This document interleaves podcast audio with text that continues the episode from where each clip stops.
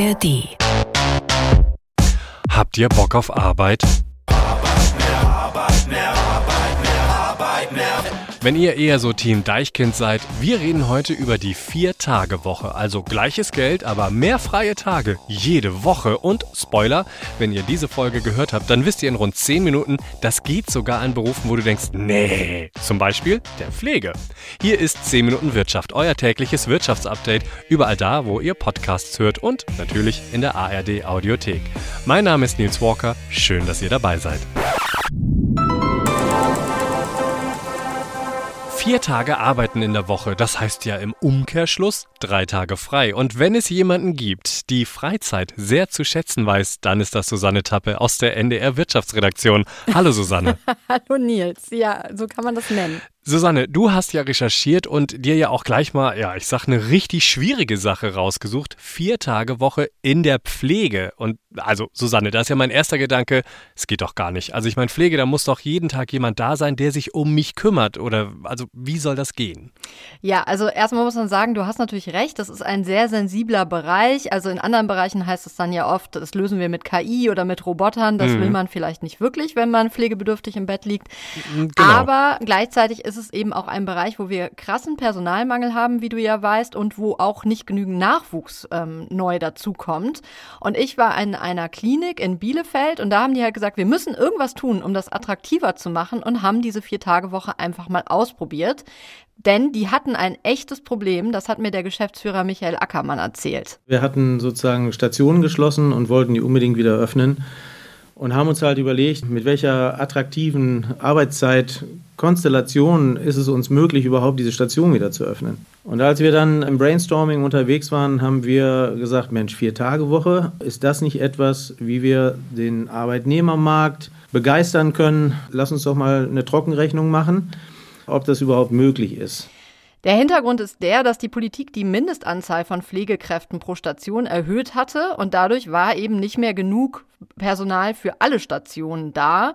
Und ähm, ja, das musste er ja irgendwie in den Griff bekommen. Okay, und dann hat er ja eine Rechnung aufgemacht, um zu gucken, ob es überhaupt möglich ist. Und ja, war es das denn auch? Ja, siehe da, es war möglich. Sie haben dann angefangen mit einem Test, also mit einer Pilot, mit einem Pilotprojekt, und zwar auf der Geriatrie und der Unfallchirurgie. Und damit keine Lücken im Dienstplan entstehen, wenn da Leute nur noch vier Tage die Woche arbeiten, haben sie zunächst mal sechs zusätzliche Vollzeitkräfte pro Station aus einem Springerpool entnommen. Das sind so Leute, die sind normalerweise dafür da, jemand wird krank und die springen mhm. dann da schnell hin mhm. und helfen aus.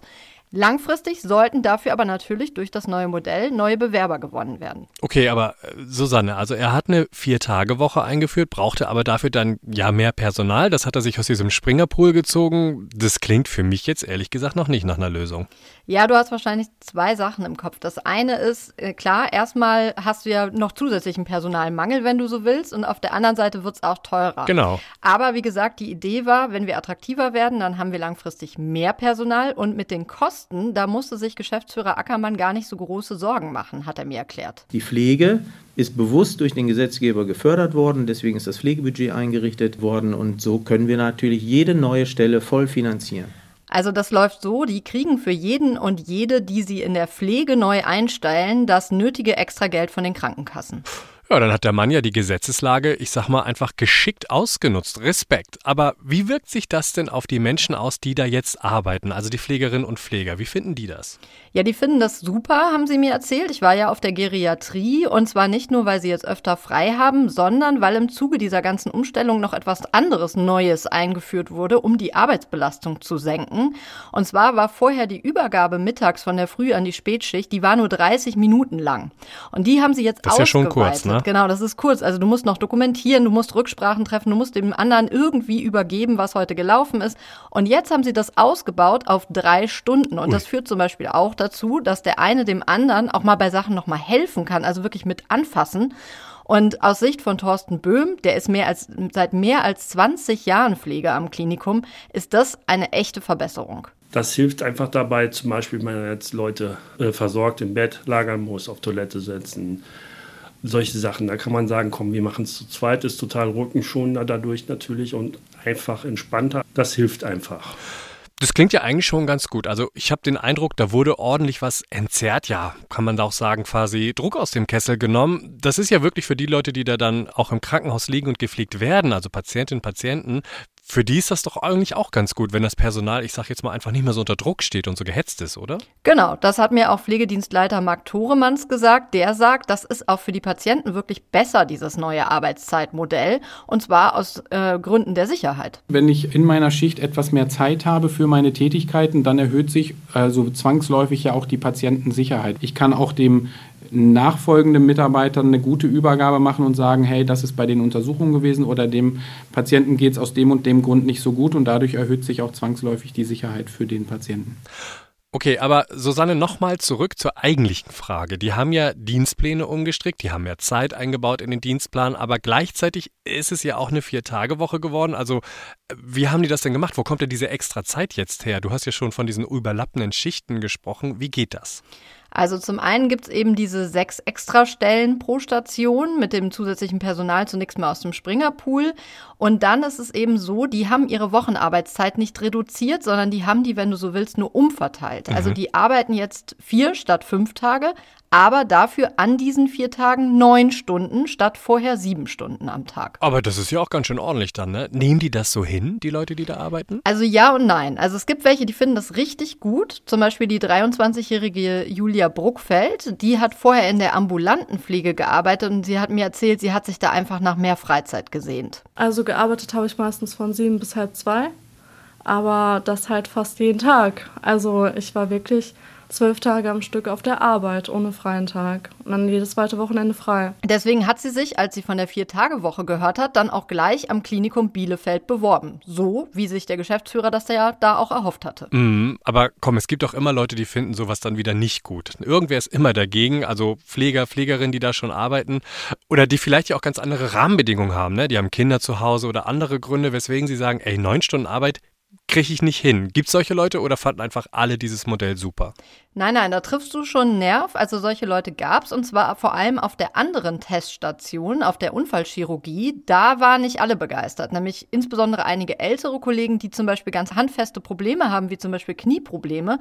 Die haben gesagt, neun statt sieben Stunden auf den Beinen, das ist mir einfach zu lang. Und da mussten sich dann die Vorgesetzten natürlich was einfallen lassen und die haben dann entschieden, ein Wahlmodell anzubieten, obwohl sie das eigentlich vorher nicht wollten, weil das natürlich die Dienstplanung noch mal komplizierter macht. Und dann haben die also sich nochmal zusammengesetzt, nochmal überlegt und haben gesagt, also wenn mindestens drei Kollegen und Kolleginnen mitmachen, so dass wir die Früh-, Spät- und Nachtschicht vernünftig planen können, dann lässt sich das machen und wenn wir das einmal ausgetüftelt haben, dann lässt sich das auch vernünftig planen. Und jetzt wollen sie das auf alle Stationen ausweiten, dieses Wahlmodell, und langfristig auch für andere Berufsgruppen anbieten. Also nicht nur in der Pflege, sondern auch für Röntgenassistenten zum Beispiel oder vielleicht auch Ärztinnen. Da muss der Arbeitgeber aber wirklich mega flexibel sein. Ne? Und ich meine, wer auch immer diesen Dienstplan macht, muss einfach ein Gott in Sachen Dienstplanung sein, oder? Ich meine, anders geht das doch gar nicht. Ja, vor allen Dingen am Anfang, da hast du schon recht. Also am Anfang muss man sich, glaube ich, einmal ordentlich das Hirn zermatern. Ähm, viele sagen auch später, macht das dann eine KI für dich. Mhm. Die kann sich sehr viel besser und sehr viel schneller das Hirn zermatern. Ähm, aber wenn du es dann einmal ausgetüftelt hast, haben mir alle gesagt, dann wird das auch zu einer neuen Routine. Okay, aber Susanne, eine Frage, die habe ich noch.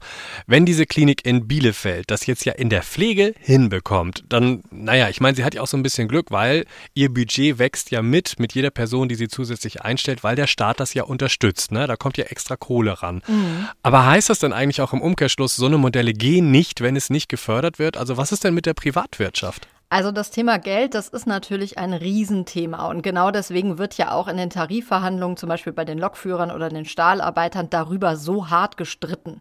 Der Chef des Deutschen Arbeitgeberverbandes BDA, Steffen Kampeter, der hat sogar längere Arbeitszeiten gefordert und gesagt, insgesamt bräuchten wir so wörtlich mehr Bock auf Arbeit.